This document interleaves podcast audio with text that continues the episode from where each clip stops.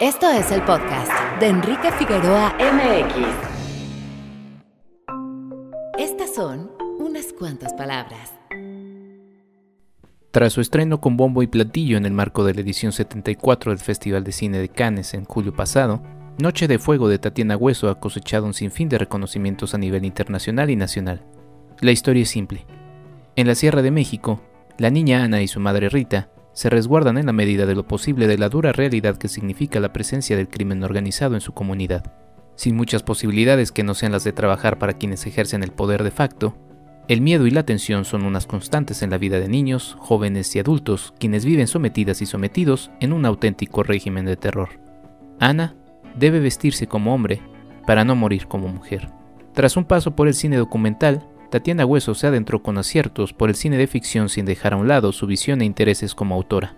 En Noche de Fuego, nos encontramos con una historia íntima, en la que la ficción no escapa a la dura realidad de sobre todo muchas mujeres a lo largo y ancho del territorio mexicano.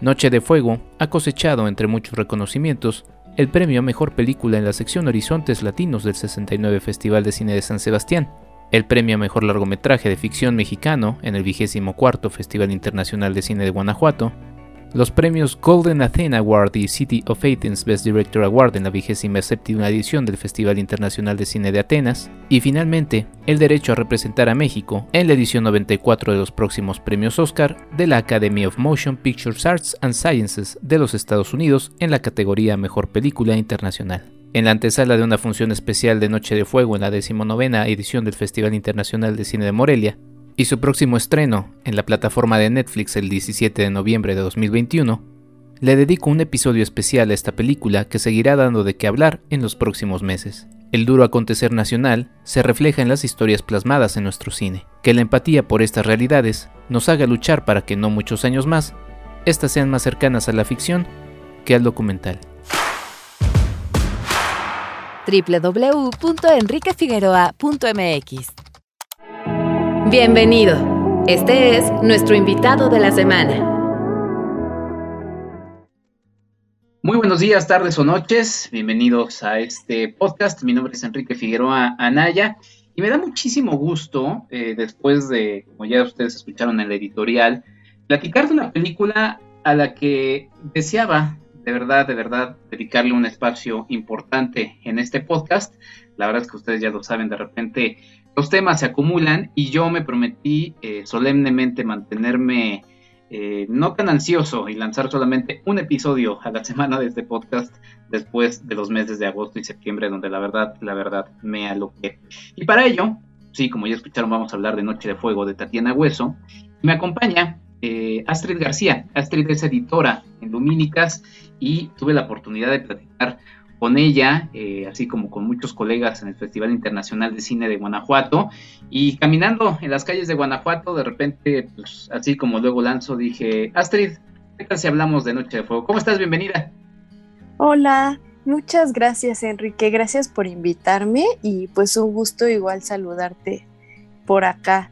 Y, recordando justamente esos, este, esas pláticas que tuvimos en el festival y pues justo cómo surgió esta, indudablemente esta película durante ese tiempo. Exactamente, que además tuvo una presentación especial, abrió el Festival de Cine de Guanajuato en su sede de San Miguel de Allende en una función al aire libre y pues bueno, ahora nos, nos trae otra vez a hablar Noche de Fuego en el marco justamente de la antesala del Festival Internacional de Cine de Morelia, donde tendrá también una proyección especial. La verdad es que Noche de Fuego se ha estado paseando por varios festivales, ha estado ganando premios en distintos festivales, en el propio eh, Guanajuato también se hizo acreedor del premio, en fin, la verdad es que es una película que nos ha dado mucho de qué hablar. Pero Astrid, pues cuéntame cuándo fue la primera vez que la viste. Eh, Noche de Fuego de Justamente fue ahí en la en el jardín principal en, San Miguel de Allende. En, la inauguración yo ya tenía bastantes ganas de verla, este, y dije, la verdad sí quiero esperar a que sea ya la, pues como el momento en una función así especial. Y la verdad, este, verla pues en la plaza le dio una dimensión aún mayor porque pues era ver el contraste de lo que estaba en la pantalla con, eh, pues la vida que seguía este, sucediendo ahí en el centro, gente vacacionando, turistas, entonces era mucho ese contraste con la potencia de las imágenes que realmente estábamos viendo, entonces desde ahí ya fue una experiencia pues muy significativa ver este, para mí como eh, ese relato mientras que personas caminaban y solo se paraban unos segundos, le tomaban foto a esa proyección y seguían. Mientras, eh, te digo, esas imágenes a mí me, me, impactaron en el sentido de, pues, eh, bueno, ahorita obviamente lo vamos a platicar, ¿no? De cómo, bueno, de lo, cómo el relato se va, se va dando, este, pero pues todo lo que guarda la película, o sea, de, de, quién está hecha, ¿no? O sea, eh, una, una persona que se dedicaba antes al documental y ahora nos trae una ficción. Todas esas cosas ya fueron por sí mismas súper únicas para mí al ver este Noche de Fuego por primera vez. sin duda alguna, ya eh, escucharon aquí eh, la audiencia de este podcast justamente de qué trata la película de Noche de Fuego. como bien decías, Tatiana Hueso, después de un gran paso muy importante en el mundo del documental, pues entra con una película de ficción, eh, también de la mano de un productor como Nicolás Celis, eh, con todo el respaldo eh, también para esta primera cinta de ficción, con una historia dura, Astrid.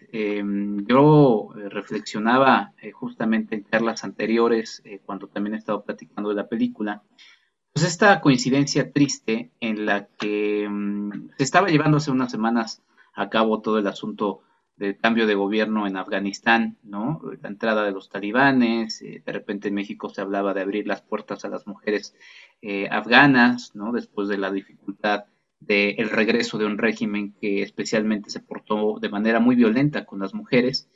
Yo reflexionaba, porque eso me, me, ubica otra película, una película animada que se llama El Plan de la Guerra, se puede ver en Netflix. Y en esa película una niña se tiene que disfrazar de niño para no morir como niña.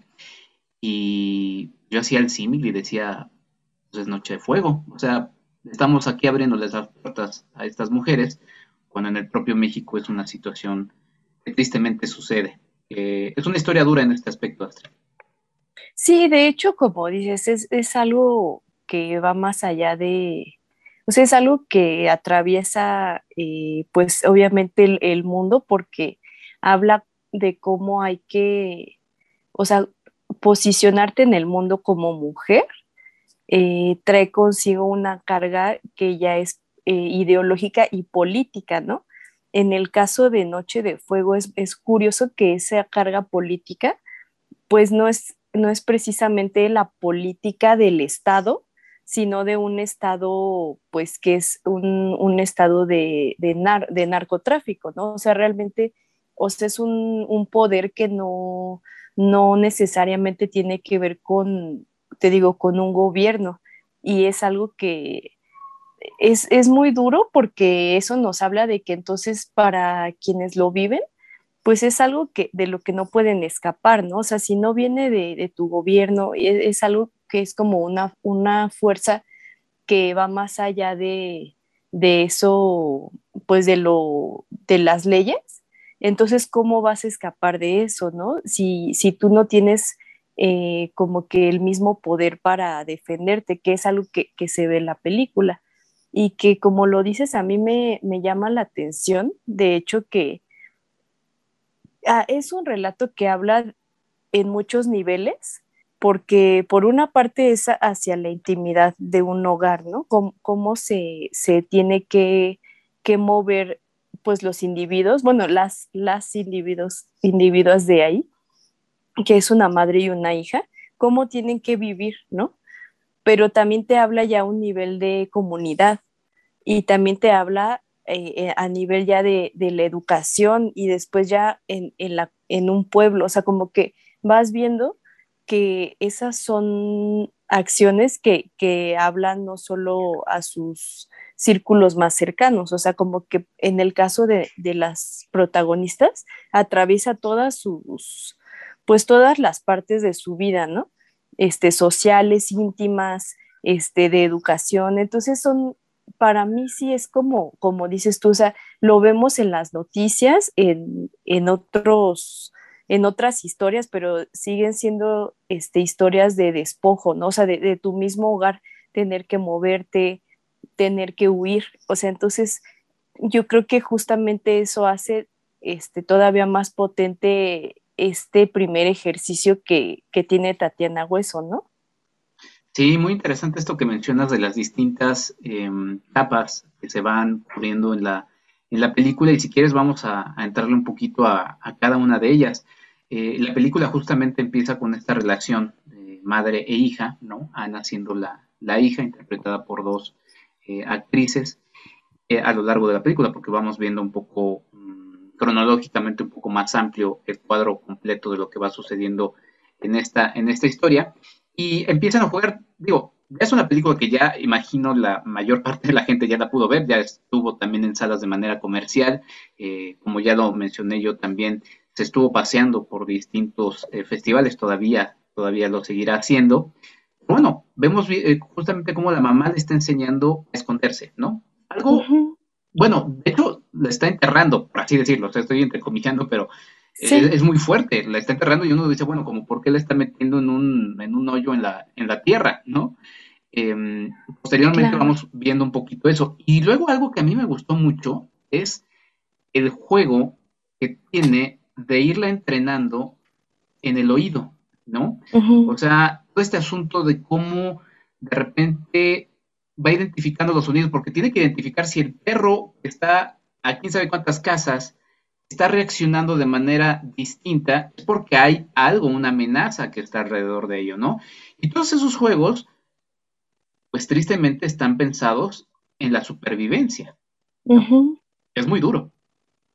Sí, de hecho, justo eh, esa relación eh, de madre-hija e es, es, muy particular porque, como tú lo dices, es a través de, de juegos eh, que ella le va enseñando rituales, ¿no? O sea, o, formas que, que, le pueden llevar a sobrevivir. Pero yo notaba en, en, el, pues ya en su relación, pues que, que no tienen esa libertad, obviamente, de disfrutar esos lazos. O sea, a mí eso es lo que más me conmovió de la película. Bueno, entre muchas cosas, pero en sí, ver que un lazo madre-hija no pueda darse de forma plena, porque ya tienen ellas que vivir siempre con este ojo muy, muy afinado de, de saber qué las está rodeando. Este, obviamente cuando empiezan a desaparecer este, chicas de la comunidad, este, empiezan las alertas rojas y la, la, o sea, la madre es como, o sea, como, madre me refiero, o sea, como la figura de madre, tiene que elegir entre, pues, como continuar, permitirle a su hija continuar con esta infancia o con esta relación con ella, pues, en plenitud, te digo, o ya todo, toda su vida que gira en torno de poderse salvar. Y te digo, a mí esto me, me conmovió porque me hizo ver que eh, hay muchas cosas que ya no, que ya no vemos las personas que, que no tenemos como que, más bien que tenemos el privilegio de poder hablar de esto a través o de la ficción o de una película del arte, ¿no? O sea, hay, hay muchas cosas que de verdad no, no tenemos en cuenta cuando pensamos en todo, toda esta vorágine de, de, cosas que suceden y que justamente me remiten, por ejemplo, a Tempestad, que también es un relato íntimo en un sentido de, en, el relato cuando nos cuenta de eh, eh, la familia que, que, trabaja en el circo, que, que su hija, este, bueno, la desaparecen. Eh, siento que e, es ese relato en particular, este, como que tiene esta claridad de momentos en los que su intimidad se ve corrompida, ¿no? O sea, es como que entraban, eh, bueno, en un momento dado tenían que entrar aquí a poner micrófonos en todas partes, nosotros ya no podíamos hablar de lo que sucedía, o sea, empiezan a narrar cómo toda esta violencia no solamente afecta en lo más evidente que es pues este, una desaparición, este, una pérdida de una vida, sino ya quienes se quedan realmente se quedan con una vida o que o se quedan más bien en un duelo, ¿no? Y a ellas les sucede a las protagonistas, ya que incluso hacia el final, o sea, sin hacer esto que podríamos llamarlo una especie de spoiler, ¿no? Pero hacia el final, esta parte, eh, el destino que ellas les queda, a pesar de que pueda o no la supervivencia aprendida este, a ser eficaz para ellas, ¿qué vida pueden después tener cuando todo lo que cargan es tanto, tanta pérdida, tanto, tanta incertidumbre, ¿no? Entonces, justo en ese sentido, a mí, bueno, obviamente me gustó mucho la película, pero en ese sentido en particular, este, creo que se hace muy evidente cómo ahí la ficción eh, le da ese, ese, como que esa herramienta extra, ¿no? O sea, como que, que, que, sea una ficción hace que sea redondo y que nos pueda contar todo, todo ese universo desde un antes y un después, ¿no? Como dices, el inicio cuando están en el,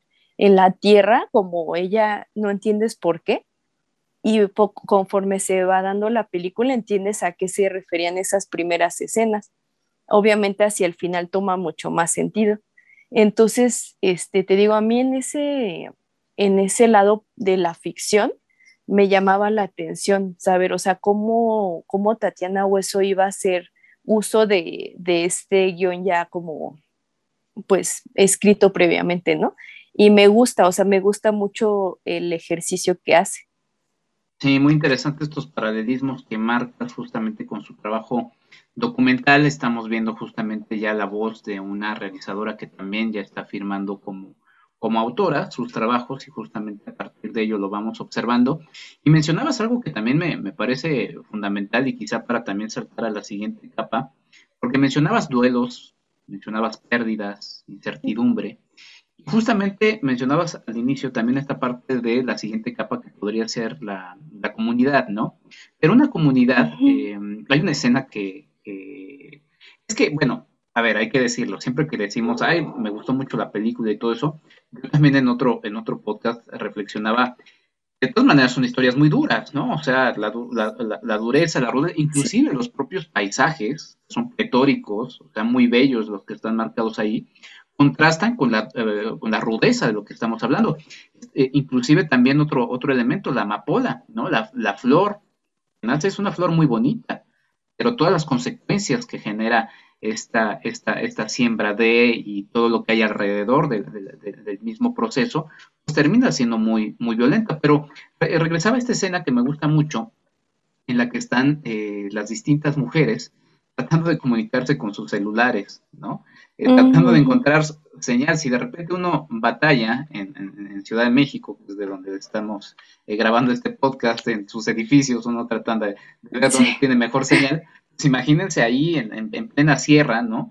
Y tratando como de comunicarse en una situación muy complicada en la que los hombres migran hacia el norte, hacia los Estados Unidos, hacia Canadá, y dejando a estas mujeres, eh, la esposa eh, sin su marido y la hija sin su padre. Entonces ya estamos viendo que desde ahí también ya van viviendo estos procesos de pérdida que terminarán acrecentándose con la situación violenta en la que la propia comunidad se va eh, desarrollando y en la que la propia comunidad, pues, en, una parte de la película dicen, bueno, es el, es el nuevo cártel del momento, ¿no? O sea, están un poco a merced de, las situaciones que van pasando ahí que escapan de sus, de sus manos. Sí, de hecho, esto, estas escenas que mencionas que son en el momento que las vemos como espectador te, te impactan, o sea, es como, como un así, o sea, un cúmulo de mujeres, ¿no? Intentando buscar señal. Y justamente sí, o sea, ahí te habla de, varias, mm, varias características de la comunidad, ¿no? O sea, en primer lugar que está esa, ausencia, ¿no? O sea, vemos quién, quienes están llevando el mando en esos momentos de, la comunidad, pues es sobre todo madres y, sus hijos o, hijas, ¿no? Que a quienes están llevando a la escuela y están cuidando, ¿no? Y como vemos, está justamente en el hogar principal que, en el que se va narrando la historia, está muy marcado que esa ausencia eh, eh, lo, que lo que hace para la familia es que las hace aún más visibles, o sea, las hace obviamente más vulnerables, ¿no? Porque ellas tienen que decidir entre, como sucede, eh, fingir que realmente no es, no es una casa de una mujer y una niña, sino una mujer y un, niño varón, que quizá en el futuro de adolescente ya vaya a proteger el hogar, ¿no? E, eso por un lado, que obviamente eh, la razón por la que, la que se tienen que vestir así, pues es para bajar las probabilidades de que este, bueno, la secuestren o que les, les sucedan cosas también, eh, no, bueno, no, o sea, también muy, muy violentas en el sentido de, eh, violencia psicológica, sexual, o sea, como que va a hacerse pasar por, por hombres, pues las va a hacer a proteger, ¿no? Pero nos habla de que esta figura, eh, o sea, el poder que carga la figura de, del hombre y que no está en esa, en esa comunidad, este, lo intentan tomar este, muchas otras fuerzas, ¿no? O sea, y en este momento vemos que es, eh, bueno, eh, un cartel, ¿no?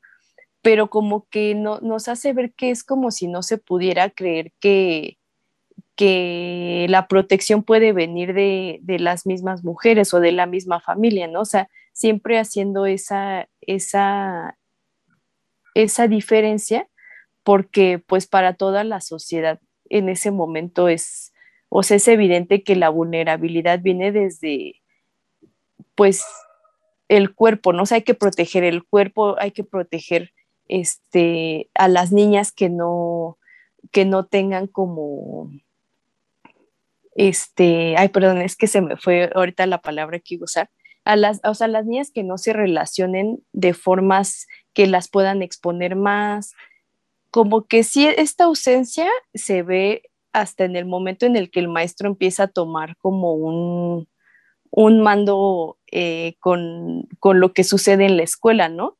Y que incluso hasta la, comunidad intenta como interceder, habla con él, o sea, como que esta figura, esta ausencia, también se ve en que ellas tienen que, volviendo a, la, escena, ellas tienen que correr ahí a donde hay señal para saber qué es lo que está pasando en otras partes para saber cómo las puede afectar a ellas en su comunidad, ¿no? O sea, es como que algo que, te digo, habla de una vulnerabilidad de todas las partes, de, desde el hogar hasta allá en la sociedad.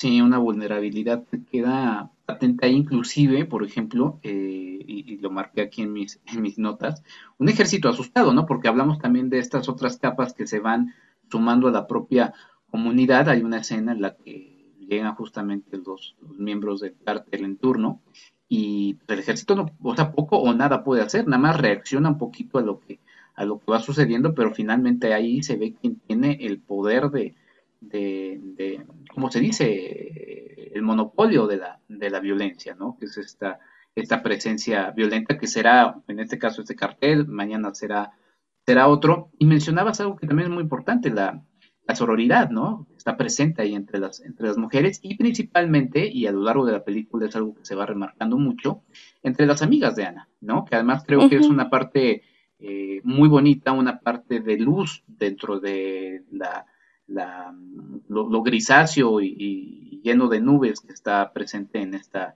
en esta noche de fuego. Sí, y de, y de hecho es, esas escenas de sus conversaciones, sus juegos, le, le dan el toque de inocencia y también el toque de dureza, o sea, de, una crudeza en sus preguntas, ¿no? Que no dice, ¿qué, ¿qué, va a pasar cuando me toque a mí o cuando te toque a ti?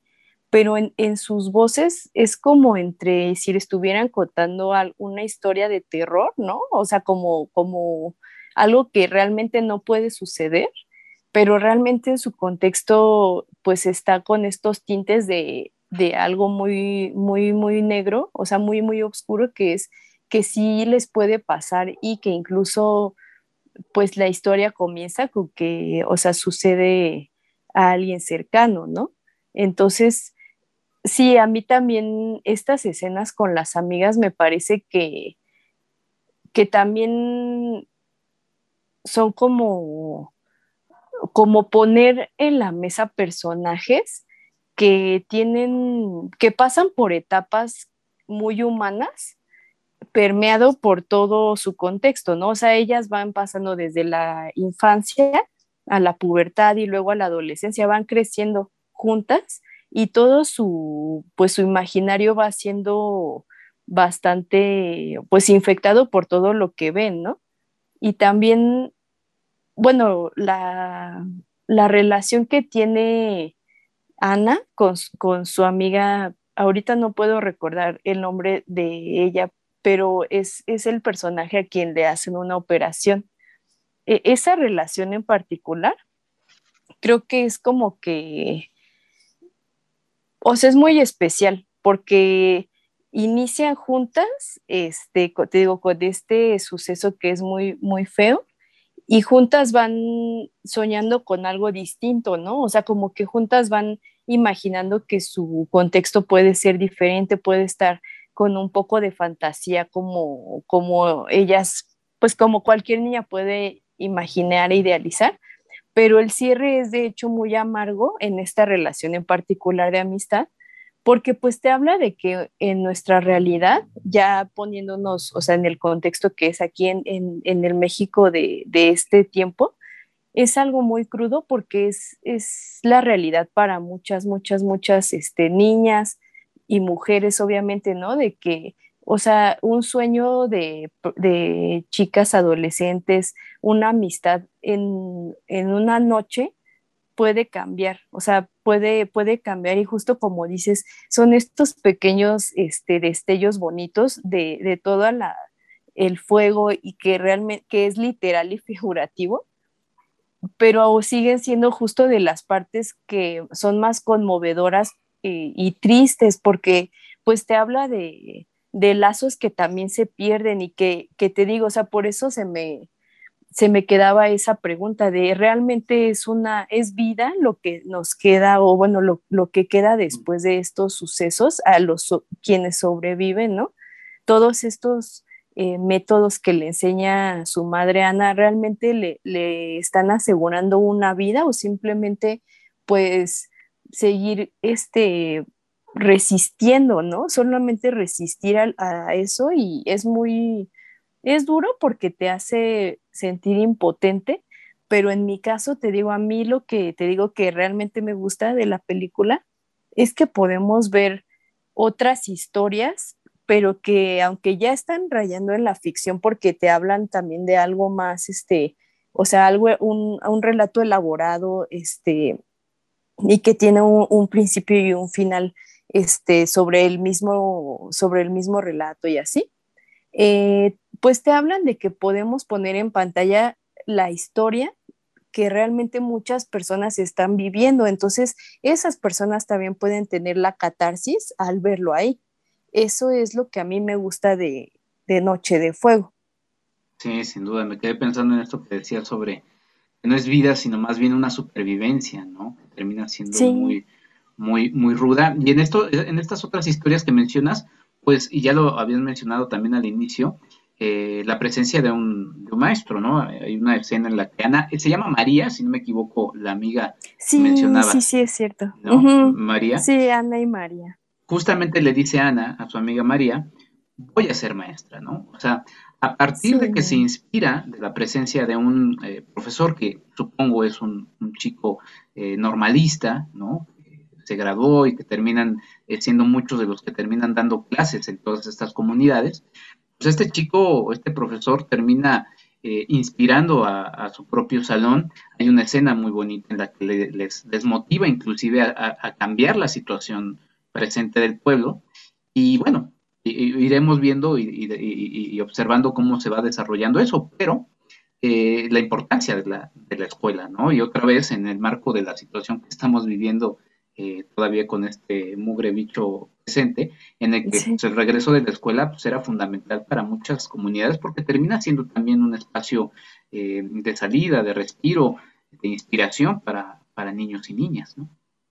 Sí, aunque a lo mejor en su momento no lo puedes ver, como obviamente como un niño, realmente es la forma en la que te vas, te vas te va abriendo los ojos de todo lo que hay en el mundo, todas las posibilidades que puede haber, ¿no? Porque pues es el primer contacto que tienes con una otredad, o sea, desde que llegas y hay una persona a tu lado que le van a mandar diferente algo de para que desayune, ¿no? O sea, y desde ahí te vas dando cuenta que, que hay otras realidades, ¿no? Y en, el, y en este sentido, obviamente, de la comunidad que estamos viendo en la película, pues que llegue un maestro justo de, de otra parte con otras ideas por, por, todo lo que este, en contraste con lo que vemos. A lo mejor es una comunidad donde ni siquiera hay una hay redes de telecomunicación que les puedan permitir oír más estaciones de radio, ¿no? O, que les lleguen otras noticias, ¿no? Entonces, son nuevas ideas y chocan con lo que ellas, ellas conocen y vemos que en el caso de Ana, pues es, es un sueño distinto, ¿no? O sea, yo quiero ser maestra, yo quiero inspirar, ¿no? Como me está inspirando en este momento. Eso es algo, como dices tú, sí es, es de, la, de los detalles eh, de la película que son como luminosos, ¿no? Porque son este, pues sí te habla de, de, toda, de, de todo lo que sucede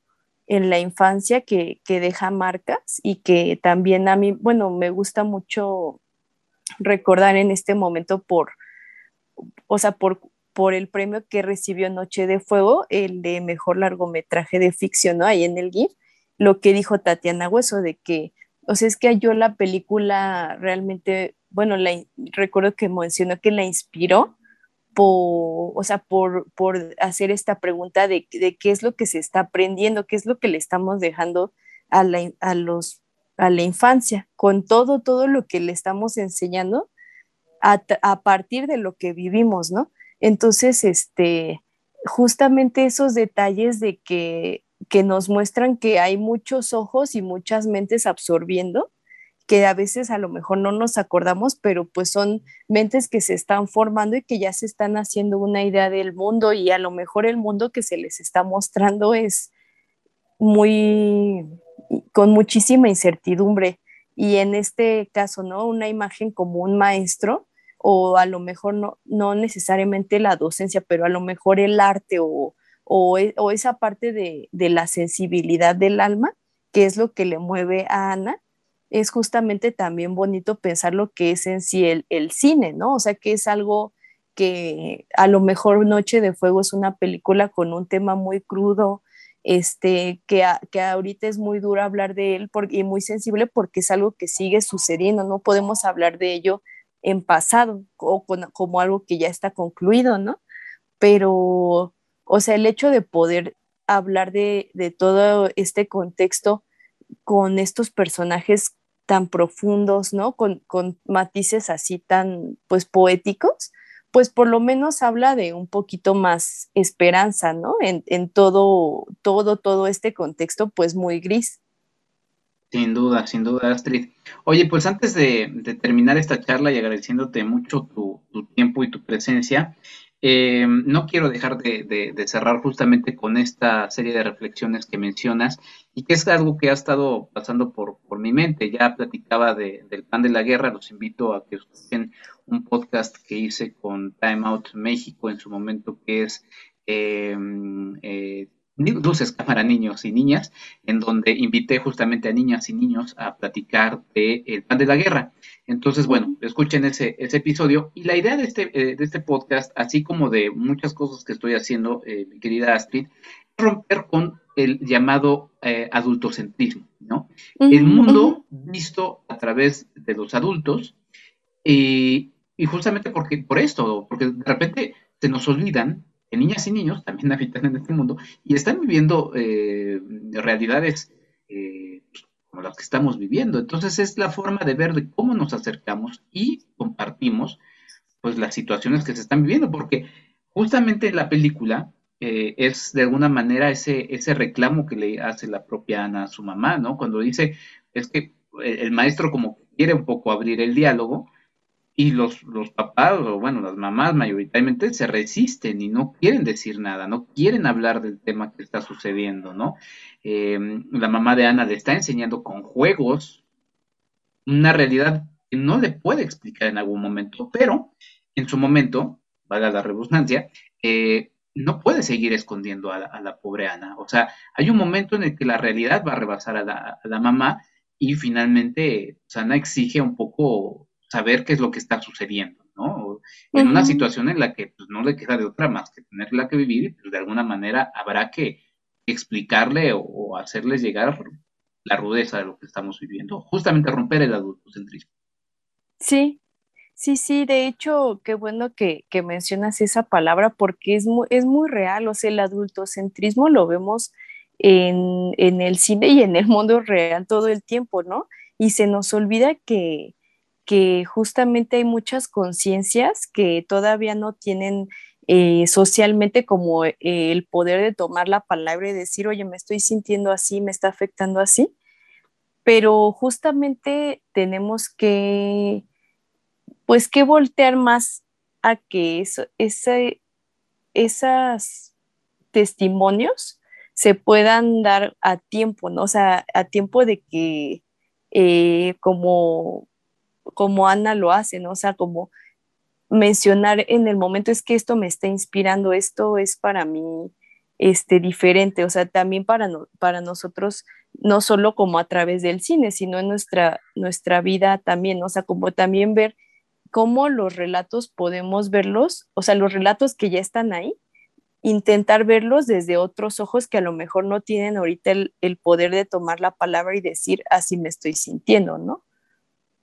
Es correcto. Sí, una, una película que la verdad es que abre eh, distintas aristas, eh, abre eh, los ojos a, distintos temas y que como ya lo había, lo había mencionado, pues es una película que sigue, sigue dando mucho de qué hablar, seguirá dando mucho de qué hablar. Eh, digamos que acaba de, iniciar su, su proceso de, camino rumbo al, próximo Ariel, en donde seguramente dará también mucho de qué hablar, aunque acaba de ser el, Ariel recientemente en México, pero nada, pues ahí está, y te agradezco de verdad muchísimo eh, Astrid por esta, por esta charla. Eh, saludos a, toda la, a todas las chicas lumínicas aquí, la verdad. Muchas que gracias. Han pasado desde Fabiola, Shareli, Paloma, la verdad es que todo el mundo ha pasado por acá, entonces este, me da mucho gusto que te, sí. A mí también me gustó mucho platicar y la verdad es que sí, te agradezco el espacio y que me hayas invitado justo de esta película que, pues sí, o sea, como toda la plática, tiene demasiadas aristas que, profundizar y sí, me gustó mucho este, el espacio. Muchas gracias. Gracias a ti, Astrid. ¿Dónde te pueden seguir a ti y también a Lumínicas? A Lumínicas, este, estamos en redes como Lumínicas MX y también la página web es lumínicas.mx. Y a mí eh, me pueden seguir en Instagram como guion bajo guion bajo shoplifter y pues ahí estamos este ahorita justamente celebrando el primer aniversario de Lumínicas así que tenemos actividades y ojalá puedan estar eh, al pendiente. Pues muchas felicidades muchas gracias. Es un proyecto que nos gusta muchísimo acá y que le deseamos muchísimos muchísimos años más. Muchas gracias Astrid. Gracias. Nos vemos un abrazo y estamos ahí viendo que pase en el cine. Exactamente, seguimos ahí viéndonos en las pantallas, bueno, no en las pantallas, eh, delante de las pantallas viéndolo, y en una de esas en las pantallas, no lo sabemos, pero bueno, ahí estaremos viéndonos, Astrid. Yo, por cierto, vamos a un corte y vamos a platicar justamente con dos de las protagonistas de esta película, Mayra Batalla y Marja Membreño, justamente de la película Noche de Fuego, para darle continuidad a este episodio, justamente dedicado a esta gran película que si no la han visto, vayan, corran, a verla. Muchas gracias, Astrid. Vamos a este corte. Hablemos de diseño y construcción con el arquitecto Jorge Figueroa Márquez.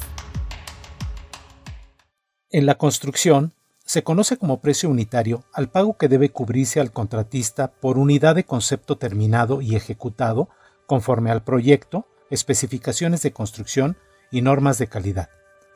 El análisis, cálculo e integración de los precios unitarios para un trabajo determinado deberá guardar congruencia con los procedimientos constructivos o la metodología de ejecución de los trabajos, con el programa de ejecución convenido, así como con los programas de utilización de personal y de maquinaria y equipo de construcción, debiendo tomar en cuenta los costos vigentes de los materiales, recursos humanos y demás insumos necesarios en el momento y en la zona donde se llevarán a cabo los trabajos, de conformidad con las especificaciones generales y particulares de construcción y normas de calidad que determine el proyecto ejecutivo. Básicamente los grupos que componen el análisis de los precios unitarios son tres. Los costos directos, subdivididos a su vez en mano de obra, materiales, maquinaria o equipo y herramienta. Luego vienen los costos indirectos y la utilidad. El costo directo por mano de obra es el que se deriva de las erogaciones que se harán por el pago de salarios reales al personal que interviene en la ejecución del concepto de trabajo de que se trate. El costo directo por materiales es el correspondiente a las erogaciones para adquirir todos los materiales necesarios para la correcta ejecución del concepto de trabajo y que cumplan con las normas de calidad y las especificaciones generales y particulares de construcción requeridas por el proyecto. El costo directo por maquinaria o equipo de construcción es el que se deriva del uso correcto de las máquinas o equipos adecuados y necesarios para la ejecución del concepto de trabajo. El costo por herramienta de mano corresponde al consumo por desgaste de herramientas de mano utilizadas en la ejecución del concepto de trabajo. Por otro lado, el costo indirecto corresponde a los gastos generales necesarios para la ejecución de los trabajos no incluidos en los costos directos que realiza el contratista, tanto en sus oficinas centrales como en el sitio de los trabajos, y comprende, entre otros, los gastos de administración, de organización, de dirección técnica, de vigilancia, de supervisión, de construcción, de instalaciones generales necesarias, del transporte de maquinaria o equipo de construcción, de imprevistos y, en su caso, de prestaciones laborales y sociales correspondientes al personal directivo y administrativo. Hay casos en los que se integra un grupo adicional, que es el costo por financiamiento, y que se representa por un porcentaje de la suma de los costos directos e indirectos. Este costo corresponde a los gastos derivados por la inversión de recursos propios o contratados que realiza el contratista para dar cumplimiento al programa de ejecución de los trabajos calendarizados y valorizados por periodos, y se integra al cálculo del precio unitario cuando el anticipo otorgado por el cliente no es suficiente para dar un avance tal que permita trabajar los siguientes pagos a través de las estimaciones de obra. Finalmente, el cargo por utilidad es la ganancia que recibe el contratista por la ejecución del concepto de trabajo, y será fijado por el propio contratista y estará representado por un porcentaje sobre la suma de los costos directos, indirectos y de financiamiento. Para el cálculo del cargo por utilidad, no hay que olvidar que hay que tomar en cuenta el impuesto sobre la renta y la participación de los trabajadores en las utilidades de las empresas. Hasta la próxima. Hablemos de diseño y construcción con el arquitecto Jorge Figueroa Márquez. Sigue a Marc y Mazá en arroba marquiamx en Facebook y en Instagram. ¿Quieres ayudarnos a hacer más contenido? Tu apoyo es fundamental. Entra a www.patreon.com diagonal Enrique Figueroa MX y elige entre las muchas recompensas que tenemos para ti. Desde un agradecimiento en este podcast hasta tu participación en un cineclub en línea donde tú puedes elegir el tema. Además de 50% de descuento en nuestros cursos, talleres y tours. Únete, sé parte de esta comunidad.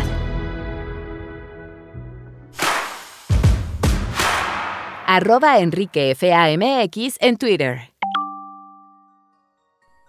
Regresamos a este episodio especial dedicado a Noche de Fuego de Tatiana Hueso. Y me da mucho gusto saludar eh, del otro lado a Mayra Batalla. Mayra, saludos, ¿cómo estás? Bienvenida. Hola, ¿qué tal? Enrique, muchísimas gracias. Estoy muy bien, muy contenta de estar acá. Y también Marja Membreño. Marja, ¿cómo estás? Bienvenida.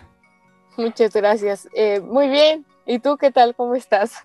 Muy bien, muy contento de poder platicar con ustedes dos. Y a ver, la primera pregunta que les voy a lanzar quizá no sea sencilla, pero tiene mucho que ver justamente con el tema de la película, uno de los muchos temas de la película.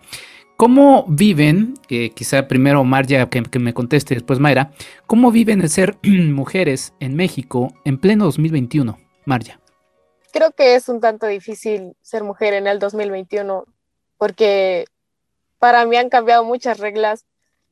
Creo que en algunas estoy de acuerdo con mi generación y en algunas no. En ese tema que yo no estoy en desacuerdo que seas quien sea, o sea, que seas tú, pero sí creo que ah, no, no todo se puede cambiar así de la noche a la mañana. Entonces es un poco complicado ser mujer en este 2021 para, para muchas cosas. Es complicado. Eh, Mayra, en tu caso. Mira, yo creo que, o sea, es, sí veo muchos avances, veo muchas pláticas, eh, incluso en la mesa con mis tías y mi abuela, que antes de ninguna manera podrían existir, ¿no? Creo que sí hay un avance en el sentido eh, respecto a las mujeres de lo que saben que tienen derecho y a lo que por lo que no deberían pasar. Y creo que también hay muchísima más información a los hombres de lo que de prácticas que han tenido por mucho tiempo no son correctas. ¿no? En, eso veo un avance. Este, pero es una realidad que también esto tiene que ver mucho con el lugar en el que estés, con, con la educación que hay. Yo diría que también esto es un concepto muy, muy capitalino, ¿no? este, pero no llega de, de, igual manera hacia, hacia provincia, ¿no? Creo que las prácticas machistas y violentas es algo que sigue estando presente, o sea, digo, y no, y no es que en la capital no lo haya, pues, pero eh, sin duda, sin duda, bueno, pues ahí están los feminicidios, o sea, para eso creo que por un lado ha habido avances, pero por otro ha incrementado muchísimo eh, pues la violencia hacia la mujer. Sí, sí, la verdad es que es un tema complejo, perdón por lanzarles de entrada esta primera pregunta, pero tiene mucho que ver justamente con uno de los muchos temas que toca Noche de Fuego. Eh, Marja, ¿cómo se acercan contigo eh, para plantearte la historia de Noche de Fuego de Tatiana Hueso? Ok, me yo conocí a Tatiana en su documental de Tempestad y uh, en ese documental salgo yo. Entonces así fue como nos conocimos. Entonces cuando Tatiana quiso hacer su primera ficción, intentó que alguna de nosotras estuviera ahí y nos dijo, ¿no? O sea, nos dijo que hiciéramos el casting y ya, eh, yo no quería hacer el, casting, pero fui, fui con una de mis primas. Y al final, este, pues así llegué a los castings, eh, Tatiana nos fue a buscar hasta la casa, literal. Este, como de, nos, nos fue a explicar, no la historia, porque no nos explicó como tal la historia, pero sí nos dijo más o menos de qué era la idea, ¿no? Y ya nos dijo dónde podíamos tomar el casting, qué necesitábamos, este, ya fuimos, pasé la prueba, la primera prueba, y yo como dije, ok, la siguiente prueba no la paso. Y así este, fui pasando las pruebas y así fue como quedé en, en, Noche de Fuego, así fue que como terminé ahí. ¿Por qué no querías ir? ¿Tenías nervio o qué, Marja? Ah, no. en realidad más que nada fue porque Tatiana, yo no estaba así como tan entusiasmada, pero sí me daba curiosidad saber cómo se grababan las películas, cuál era una experiencia nueva. Eh, pero cosa curiosa, este, cuando Tatiana no, me dijo, fue como de, ah, ok, si llegan a quedar, si ojalá, dice, este, pero si llegan a quedar, se les va a cortar el cabello. Y yo, ah, qué chido. Y después dijo, no, pero de niño. Y yo, ah, no, no me convences, como, como que no me gusta esa idea. Por eso no quería ir. Bueno, pero qué bueno que te obligó. Finalmente el, cabello crece y sí, finalmente fue haces, después. Haces un gran trabajo, María. Mayra, en tu caso, ¿cómo, ¿cómo se acercaron contigo con la historia de, Noche de Fuego o ese primer planteamiento que imagino fue igual que, que María? Sí, eh, fui convocada a casting. Eh, hubo varias personas que fueron encargadas de casting, ¿no? Los que estaban en la sierra, en, en la Ciudad de México, eh, fue Natalia Bernstein, y con quien ya he trabajado en otros proyectos y me convocaron a casting, me dieron un par de escenas a preparar que cambiaron muchísimo a la hora de filmarse y hubo una entrevista muy personal en la que creo que ese fue como Em, lo mismo para todas las que finalmente quedamos en el casting, que es que les conocer a las personas, ¿no? Si teníamos cosas, experiencia de vida que tuvieran que ver con Noche de Fuego, para tener un material emocional para ponerlo luego al servicio de, estos personajes. Y en ese tema de las, de las emociones, ¿cómo fue trabajando Tatiana la relación de, ustedes dos, eh, de los personajes que interpretan Marja y Mayra? Si quieres primero, Marja, eh, porque termina eh, encontrándose, creo que es una de las muchas virtudes de la película Noche de Fuego de Tatiana Hueso, la relación que, que, tienen y que se va desarrollando a lo largo de la pantalla. Pues de principio, cuando Mayra y yo nos conocimos, tantito después Tatiana no nos dejaba estar juntas para crear este vínculo como de amor-odio. Entonces, eh, no nos dejaba conversar solamente en los ensayos, se puede decir, y no, no, o sea, no nos dejaba estar juntas en realidad, como tratar, como hablar como fuera de, de los ensayos, ¿no? Y después de un tiempo nos, nos hace no hacernos amigas como al completo, pero sí nos empieza a dejar como hablar y, que tengamos más confianza en nosotras y así. Entonces era como intentar hacer este vínculo de amor-odio en, separarnos y juntarnos y usar cosas en contra de la otra, pero a la vez darle apoyo. Y creo que así, así fue como se fue creando este vínculo. Amor-odio en el caso de, de y en tu caso, Mayra, es, es distinto porque es otra perspectiva y lo vamos viendo a lo largo de la cinta. Sí, no, para mí no, no es, no es el odio, ¿no? O sea, yo entiendo desde la parte de adolescente, porque yo soy adolescente y sí, literal, odias a tus papás a esa edad. Y, pero es muy curioso cómo lo narra ella, porque creo que esta idea de, del amor, eh, vamos a decirlo maternal, eh, creo que hay como luego un periodo en el que pues te separas, ¿no? De tus padres y en el que toda esta cosa de, ¿no? Que, que yo que, que, soy mamá, que dices, ¿cómo es posible que alguien que tú pariste, que tuviste aquí, se va alejando de ti y ya no te tiene confianza, ¿no? Y lo relaciono con esto porque creo que también la película tiene muchas capas, eh, Rita también, el personaje, pero algo que, que, sí fue muy pensado es esta cosa de, de cuidarla, esta idea de lo que es proteger, sin importar lo que ella piense o necesite, ¿no? incluso pasando por encima de ella.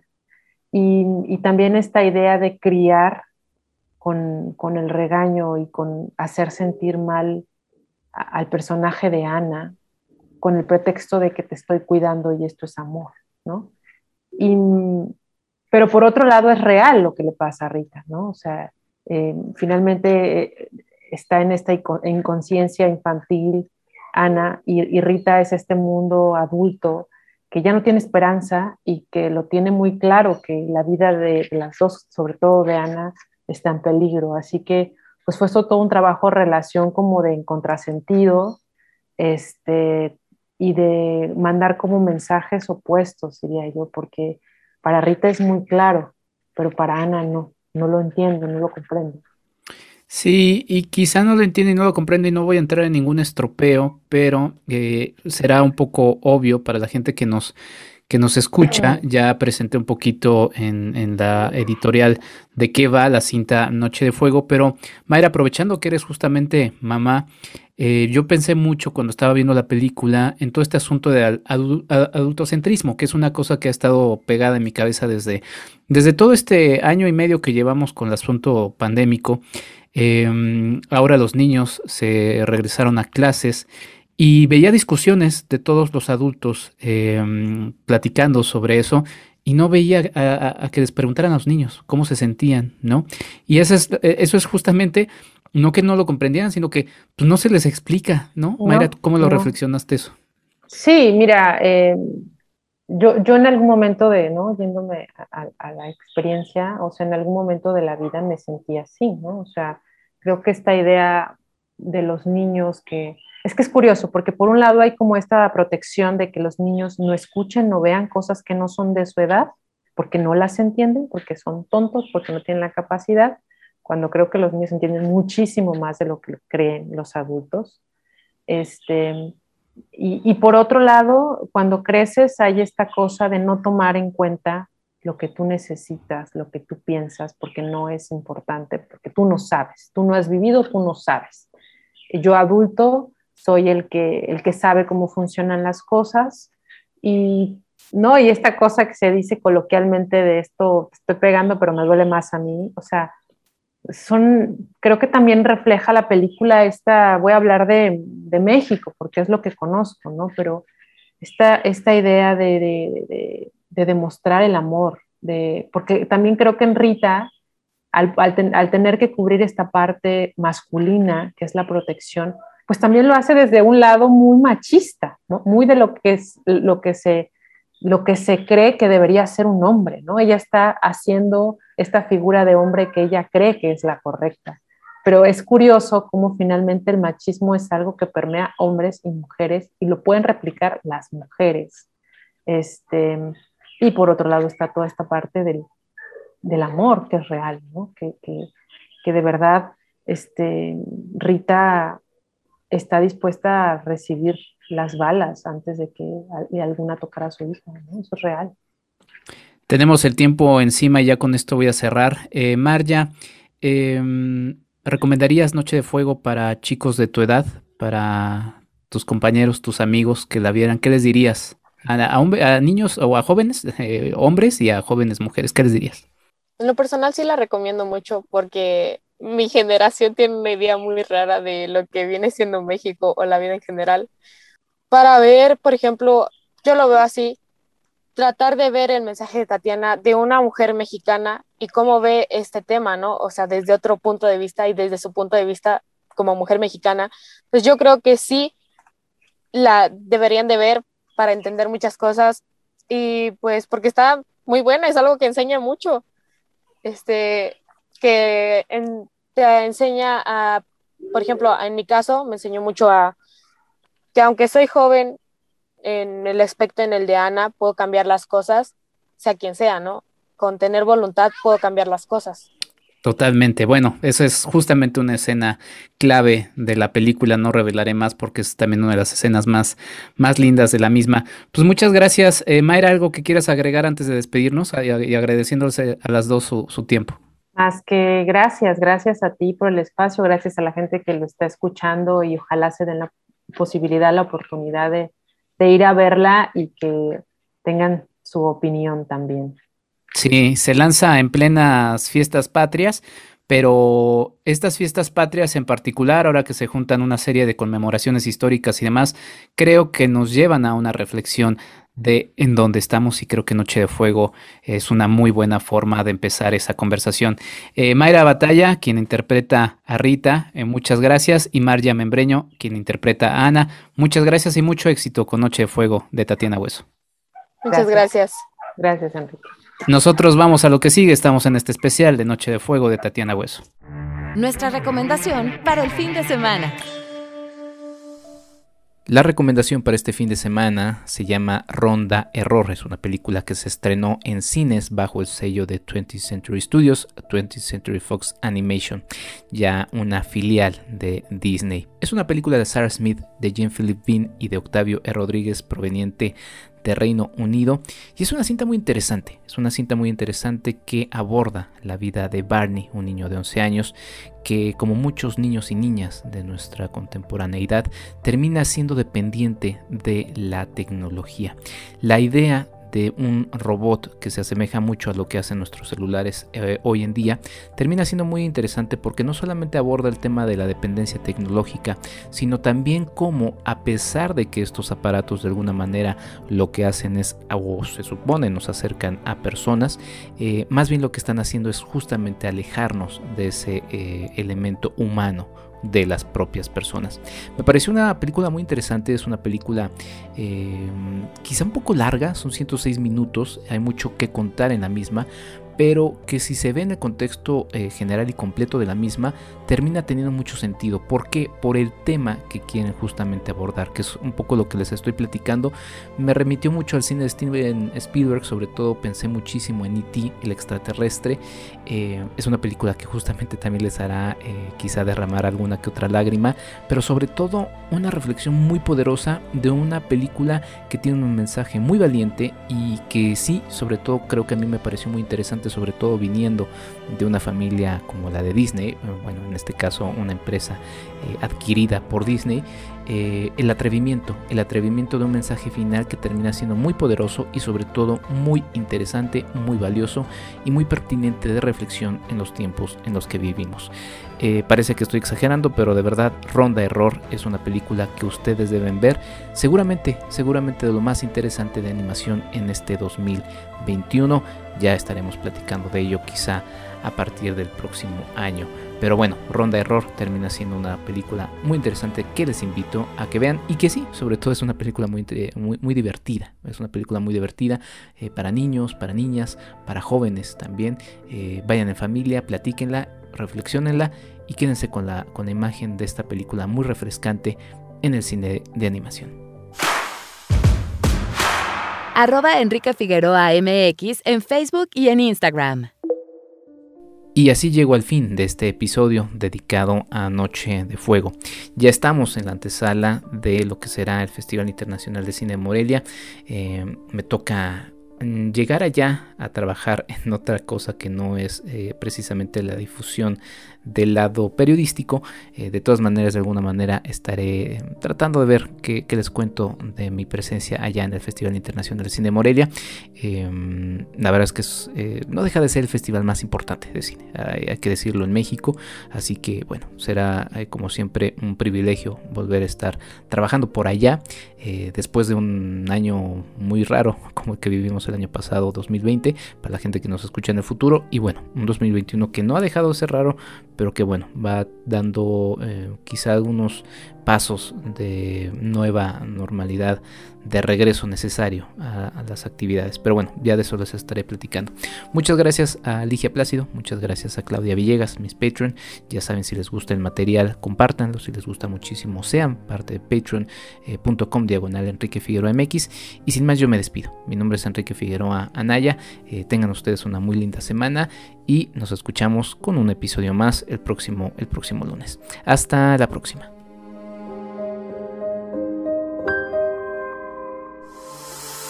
Esto fue el podcast de Enrique Figueroa MX. Hasta la próxima.